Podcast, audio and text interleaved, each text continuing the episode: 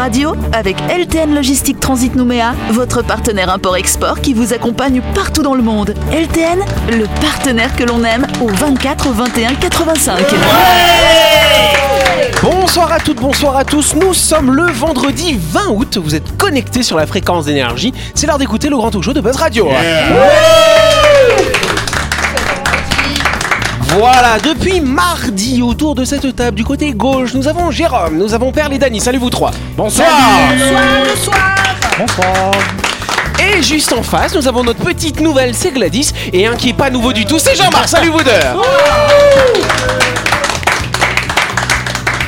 Et vous le savez que chaque semaine dans cette émission, nous recevons un ou une invitée. Notre invité cette semaine, c'est Jean-Luc. Salut Jean-Luc. Salut Jean-Luc Bonsoir à tous. Le motard Bonsoir à tous. Jean-Luc Franck, le motard, hein, comme dit Jean-Marc, effectivement. Et donc Jean-Luc, le 4 septembre, euh, les motards calédoniens organisent quelque chose en particulier. Tout à fait. Tous les motards de Nouvelle-Calédonie se réunissent le samedi 4 septembre pour vendre des roses au profit de la Ligue contre le cancer. Nous espérons vendre environ 2000 roses. L'action se passera principalement au kiosque à musique avec une arrivée en fanfare et en parade. Vous êtes pas en moto On est en fanfare. Suivi ensuite euh, bah, d'une vente dans les différents points de vente autorisés avec Harley qui m'accompagne aujourd'hui. Ouais, ok, Ah allez, oui, c'est vrai. ah bah oui. Donc Ah, effectivement, voilà. pour, ceux qui, peu silencieux. pour ceux qui nous regardent hein, depuis euh, en vidéo depuis le début de la semaine, on a effectivement la mascotte Harley qui est avec nous, qui est installée au bout du studio, qui nous fait coucou là d'ailleurs en ce moment. Voilà, Euh, sympathique. Jérôme, t'avais une question à poser Ouais, à notre une question invité. parce que euh. il- euh, tu disais que tu voulais vendre euh, enfin, 2000 roses, mais du coup ça, ça représente combien euh, en argent pour, euh, pour le don? En gros, 2000 roses rapporteront aux environs de 700 000 francs à peu près. ouais, C'est pas mal, Ouais. je pense qu'on peut Très On bien. les achète tous Voilà, c'est ça. De toute façon, Jean-Luc, tu pourras nous parler plus en détail évidemment de cette action caritative. Et d'ailleurs, tu me disais que les motards faisaient pas mal d'actions caritatives d'ailleurs aussi. hein, Oui, oui, mais tout en à fait. général. Donc on en parlera plus en détail après le week-end hein, dans ta grande interview. Parce que là, c'est l'heure de jouer au grand show de Buzz Radio. Tout de suite, maintenant, c'est parti. Allez. Retrouvez les émissions de Buzz Radio en vidéo sur buzzradio.energie.nc. Oui, j'ai découvert Yannick Oui, t'as découvert quoi Euh, Tu m'as ben, découvert moi Non, non, non, C'est pour non, ça que j'ai froid non, du coup. J'ai découvert non. Yannick. Non, non, j'ai découvert des cocktails réservés aux chiens dans Ça un bar à Londres. C'est pas vrai. Alors, ça s'appelle des, mar- des margaritas, des moji tutu. Euh, alors voilà, les verres contiennent en fait des pub tails, ça s'appelle, donc des cocktails adaptés aux chiens. Alors sans alcool bien sûr. hein. Euh, ici on boit et on aboie, niché dans le quartier londonien de Hackney Wick, un bar à destination des chiens et de leurs maîtres séduits et mordus de toutou, qui y trouvent enfin un espace où les laisser gambader en paix. Le chien y est roi, point de scandale quand un chien monte sur la table ou vient renifler les jambes d'autres clients. On y prépare des cocktails pour chiens, sans alcool bien sûr, donc comme je vous ai dit, margarita, moji tutu, ils sont composés de betteraves crues, de carottes crues, de thé à base de pissenlit et de bardane, de différentes racines d'arbres, des choses qu'en gros nous mettrions dans, dans- dans nos thés rafraîchissants qui sont bons pour nous, mais qui sont aussi vraiment bons pour eux. Voilà, un centre communautaire pour chiens humains qui sert des cocktails et cafés, mais qui propose aussi des la garde de chiens, du toilettage, des entraînements grâce à un centre qui est accolé et qui met les chiens et les humains au même niveau. Lancé récemment, ce bar ouvert les jeudis, vendredis et samedis à Londres, donc, a vocation à aider les maîtres en manque de liens et dépasser la solitude exacerbée par la pandémie du coronavirus. Mais les chiens, c'est pas, c'est pas carnivore. On leur donne des plantes, ils vont Eh être ben, énervés après, non. non Pur, genre. Non, Ah ouais. puis c'est bien, moi j'imagine mon chien qui me demande Charlotte, Charlotte, là, hein elle me demande d'aller au bar euh, à Alors- cocktail. Alors d'ailleurs, ce qui était très drôle, ce week-end, quand on était chez toi avec la bande de Buzz Radio, Sam, bien sûr, est venu avec son oiseau, avec Happy. Ah ouais. Sam, c'est une de nos camarades, hein, Jean-Luc. Venue avec son oiseau, et c'est vrai que. Charlotte, euh, bah, elle a dû prendre ça pour un pub tail. hein. Ouais, ouais, elle avait envie pense. de manger l'oiseau Ouais, quand même. Ça hein. s'appelle Canary Tails. Voilà, c'est ça. Effectivement. ouais. Et il a, il a tourné de l'œil, le machin Bah oui. euh, le, le Charlotte ou euh, le Canary? Elle s'est fait bouffer par l'oiseau non, non, t'inquiète, on l'a mis dans sa petite l'a cage, surveillé, on l'a surveillé. j'étais inquiet, Et puis, et puis moi, c'est vrai que j'ai essayé de voler l'os de Charlotte dans son panier, mais elle voulait pas me le donner quand même. hein, voilà. Euh, euh, Pour le bar à Yinche, là, qu'on vient de voir, euh, c'est cher Parce que, non, mais je veux dire, euh, arriver à un stade où tu emmènes ton chien à un bar, c'est que t'as assez de pièces, quoi. Ou c'est juste Eh, que le chien va boire dans les toilettes. Démerde. Non, ou alors c'est juste que t'as pas du tout d'amis, hein, peut-être ça peut être aussi Ah une ouais, solution. T'as aucune vie sociale. Peut-être que t'as pas de chien. Voilà. Il y, en a, ils mangent un repas par jour, puis il y a d'autres, ils vont voilà, pouponner leur chien. Enfin, Bah bref. oui. euh, Je suis pas sûr, que- je suis pas sûr que ce soit très bon de de- d'humaniser trop l'animal. Bah oui, c'est ça. Mais bon, en même temps, euh, Ils auront bientôt le droit de vote. Là. tu sais que les chiens c'est- c'est- favorisent, tu sais que les chiens favorisent les rencontres de couple. Tu le sais ça. Ah oui, bah oui, dans les seins dalmatiens. Ah bah oui. Voilà, Voilà. c'est ce qui se passe. Non mais moi quand je promène mon chien, euh, ah, non mais je peux pas dire. Ah ouais. Il y a ma femme qui m'écoute. euh, je non non, je non, je suis désolé. Mais Je bon, moi, je remets. promets ma femme. Il se passe quoi maintenant Première question. Voilà, merci.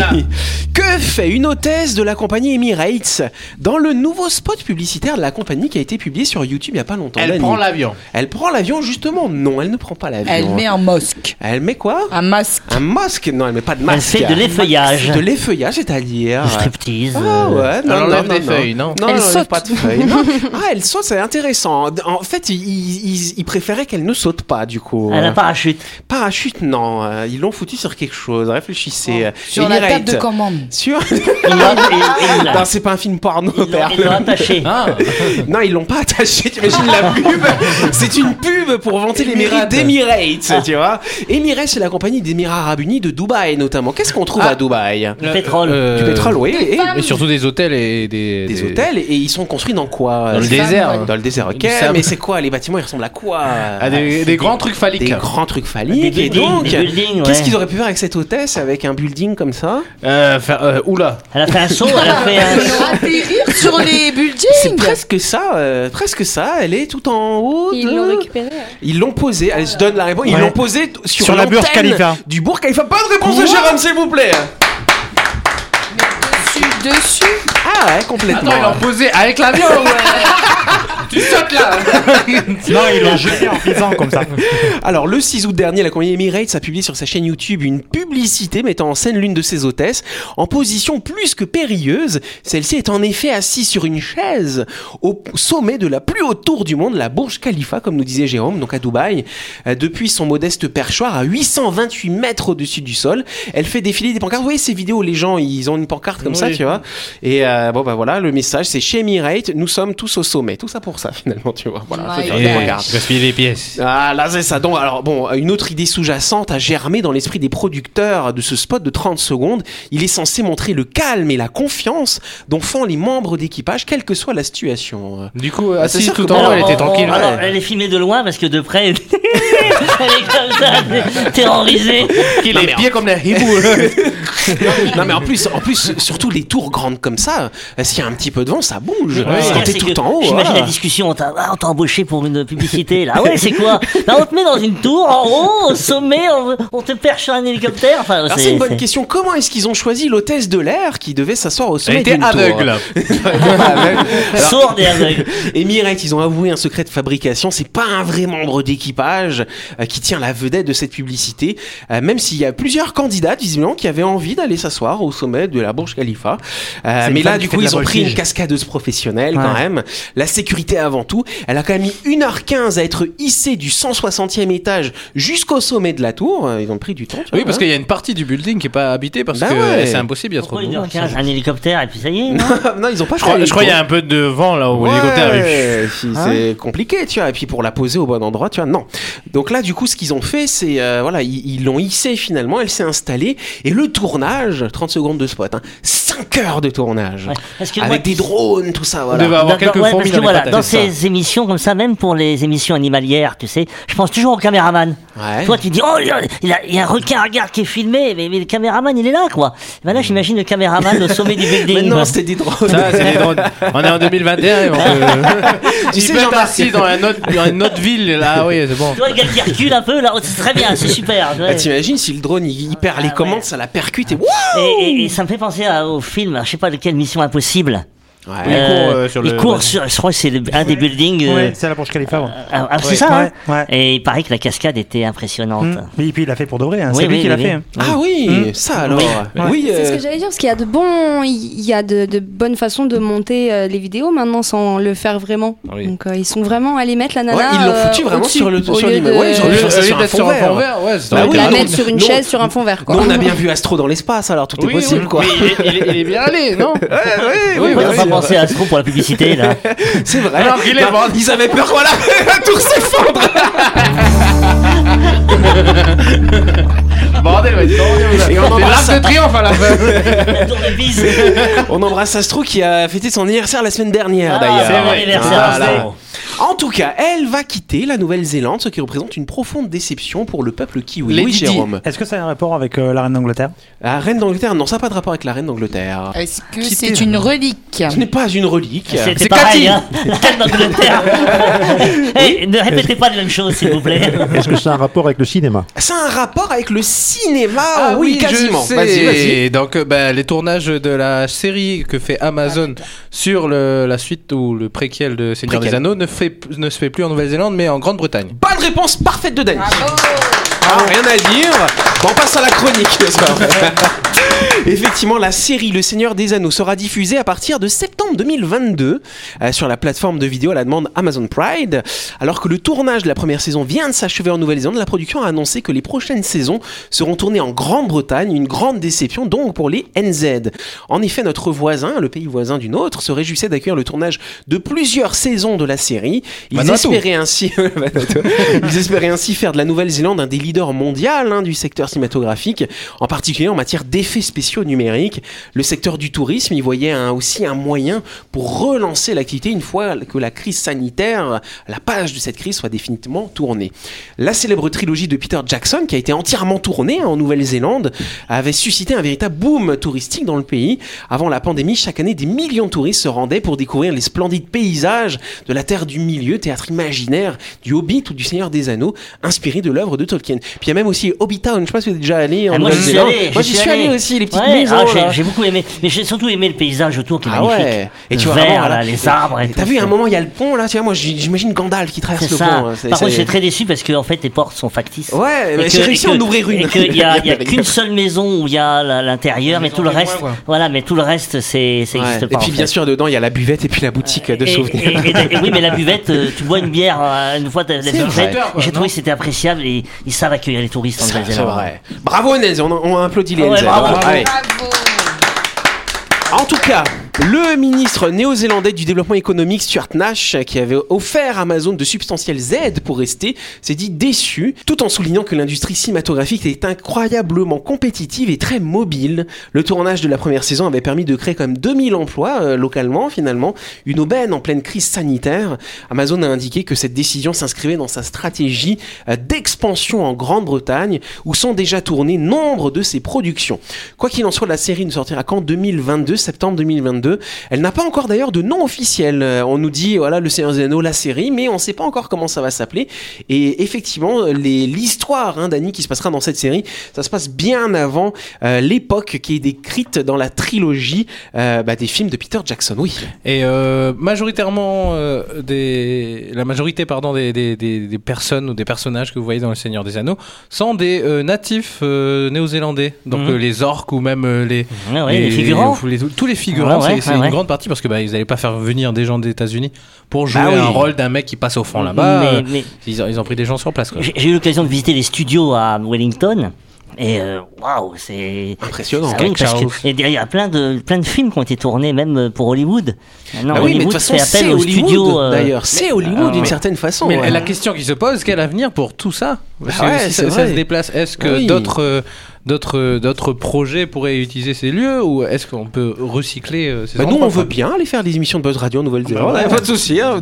Si, si le premier, le ministre De là, de l'économie nous paye, De hein, toute manière, c'est de comme en Afrique hein. du Sud, il y a des paysages là-bas qui sont tellement extraordinaires, tellement Surtout naturels. varié, en fait. Et variés. Mm. En Afrique du Sud aussi, hein, les Mm. tournages se font pas mal là-bas. Euh, voilà, j'imagine que la Nouvelle-Zélande restera toujours un lieu favorable pour le tournage, ça c'est sûr. En tout cas, voilà, ce qu'il y a, c'est parce que tous ces producteurs n'ont pas encore vu Bouraille. Quand ils vont voir Bouraille, ça va être du film.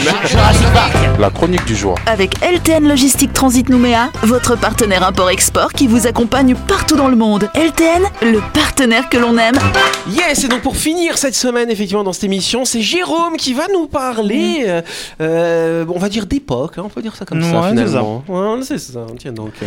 Allez, sans trop en dévoiler sur ma vie privée, je peux vous le dire, je suis né en novembre 1976. Je vais donc avoir 45 ans.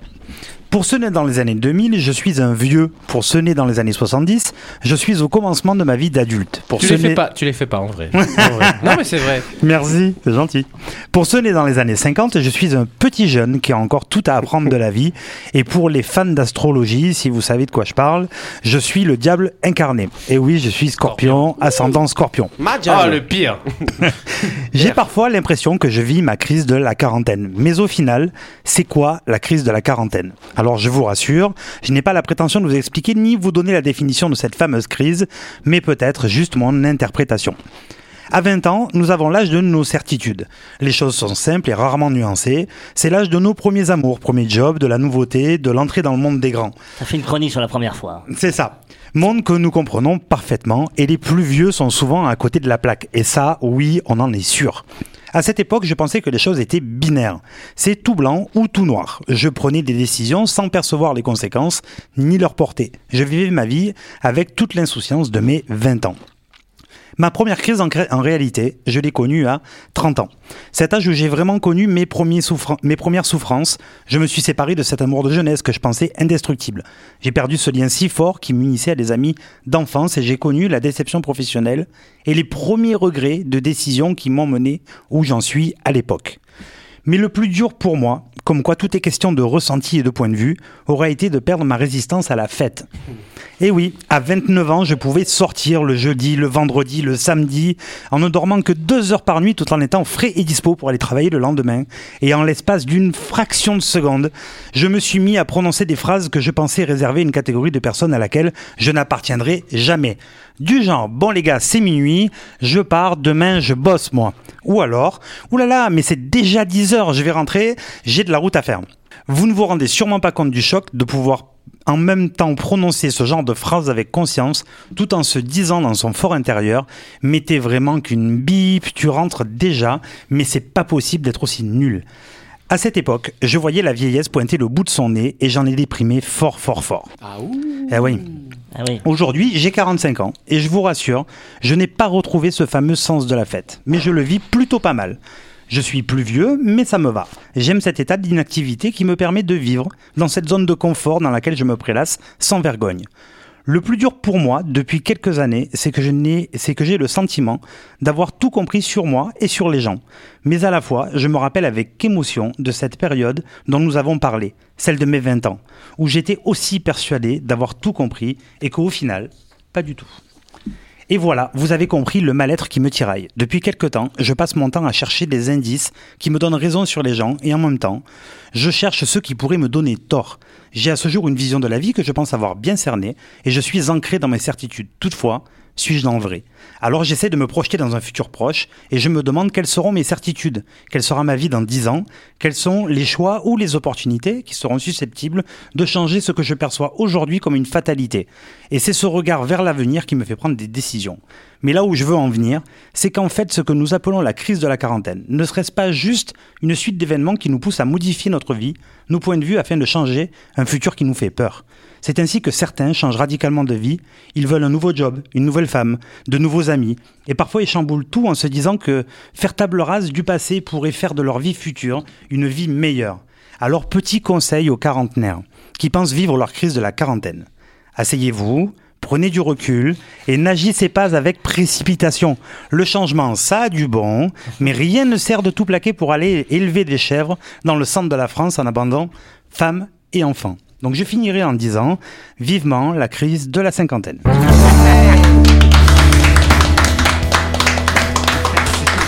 Du coup, tu dis asseyez-vous pour éviter la fracture du col du fémur C'est quoi C'est ça. Maintenant, J'imagine celui qui écoute la radio qui dit euh, Merde, j'appelle ma femme. J'ai fait une connerie. j'ai fait une connerie, je devais pas partir. Ouais, eh ben, grand, grand, grand bravo à, à- à Jérôme pour Oui. euh, ses chroniques. euh, De mieux en mieux, moi j'a- j'a- j'apprécie. Et Encore puis, atteint la quarantaine. hein. et, oui, et, et puis, et puis, euh, je veux dire, ça, ça se voit que ça, ça- ça vient de- du cœur et que c'est quelque chose qu'il a voulu partager avec nous. Quoi. Tu sais que Jérôme, moi j'ai jamais fêté mes 30 ans, 40 ans. euh, Je crois que j'ai déprimé à chaque fois. 40 ans, moi. Non mais j'ai dé- j'ai déprimé à chaque fois. Donc Hmm. mes grandes fêtes de, de, de- de la décennie, je les faisais à 31 ans, à 41 ans. Hmm. Mais pas, pas le. Je sais pas pourquoi j'étais pas. te faut bien. le temps de digérer le truc, en fait. Les 30 ans, j'ai mal accepté moi les 30 ans. Ah Ouais, ouais, ouais, ouais, je me rappelle de ça. Ouais. Les 30 ans. Moi, les 30 ans, ça va. C'est là, je viens de fêter mes 35 ans. Alors, je joue pas de brumé, tu vois. Mais je me suis dit, tiens, donc là, maintenant, le lendemain du va voir les 35 ans, ouais, c'est ça. Mais c'est surtout que tu te dis, oh là là, là, je suis pro- plus proche des 40 que des 30 quand même. hein, Et, ben moi, à 50 Gladys, ans, t'as à quel 50 ans, tu J'ai réfléchis 27 aussi. ans. Ah, Ah, c'est pour ça, non mais là, bébé, là vous, vous euh. êtes en train de me mettre euh, les chocottes, hein Eh oui, tu vas être vieille, ça a l'air vieille et hein. ridée. Oh, non, jamais. Non, non, non. Et oui, bah, c'est un toute état d'esprit. Hein. Exactement, et ce qui compte surtout, c'est, moi je pense, hein, franchement, c'est de vivre l'instant présent. Le présent, finalement, c'est ce qui dure le moins longtemps parce que c'est, c'est imperceptible, ça s'arrête pas. Et il faut vivre l'instant présent. Et puis bah après, bah voilà, on a, et si on a de la chance, moi franchement, bah j'espère qu'un jour j'aurai 50 ans, 60, 70, parce que bah sinon ça veut dire que je meurs jeune et donc ça c'est moins cool du coup. combien de personnes autour de cette table euh, se sont dit, en étant jeune, ah moi je vais mourir jeune. euh, allez, euh, Pour pas vieillir. de 30 ans. Ouais, moi, tu, sais, tu sais que moi, quand j'étais jeune, je disais 2020. Mais 2020, moi, je voyais des, des vaisseaux, de- des vaissos de l'espace. Enfin, Ouais, je, je ouais. voyais des Morano, voitures euh. volantes. Non, non, mais je voyais des choses. Je, je m'imaginais, mais 2020, c'était. Bah non, on y est maintenant. Eh ouais. Jean-Marc, on est en 2021.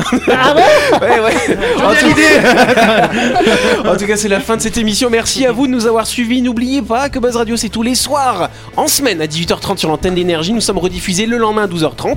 Et donc, cette émission sera rediffusée lundi à 12h30. C'est le lendemain de après le week-end. Tu vois, comme ça. Exact. Voilà. On applaudit bien sûr Jean-Luc, notre invité de la semaine. Jean-Luc qui revient lundi soir et nous allons réaliser sa grande interview. Il va ramener effectivement sa mascotte. Il va nous en parler plus en détail. Exact. On vous souhaite de passer un excellent week-end et on se dit à lundi. Merci à vous. Soyez prudents. Allez,